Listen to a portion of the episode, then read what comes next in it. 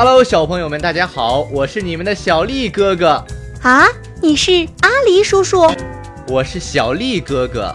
你是糖炒栗子，我是小丽哥哥。哦，你是小丽哥哥呀？不对，我是爱吃糖炒栗子的阿狸叔叔家的小丽哥哥。小丽哥哥讲故事，小朋友们，你们准备好了吗？铁杵磨针。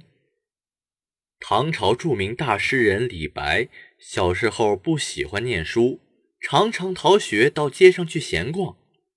一天，李白又没有去上学，在街上东溜溜西看看，不知不觉地来到了城外。暖和的阳光，欢快的小鸟，随风摆动的花草，使李白感叹不已。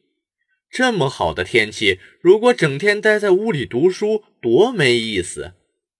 走着走着，在一个破茅屋门口，坐着一个满头白发的老婆婆。正在磨着一根棒子粗的铁杵，李白走了过去。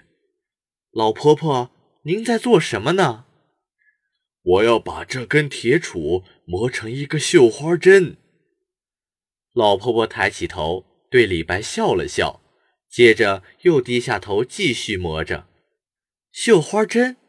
李白又问：“是缝衣服用的绣花针吗？”当然。可是铁杵这么粗，什么时候可以磨成细细的绣花针呢？老婆婆反问李白：“滴水可以穿石，愚公可以移山，铁杵为什么不能磨成绣花针呢？”可是您年纪这么大了呀！只要我下的功夫比别人深，没有做不到的事情。老婆婆的一番话令李白很惭愧。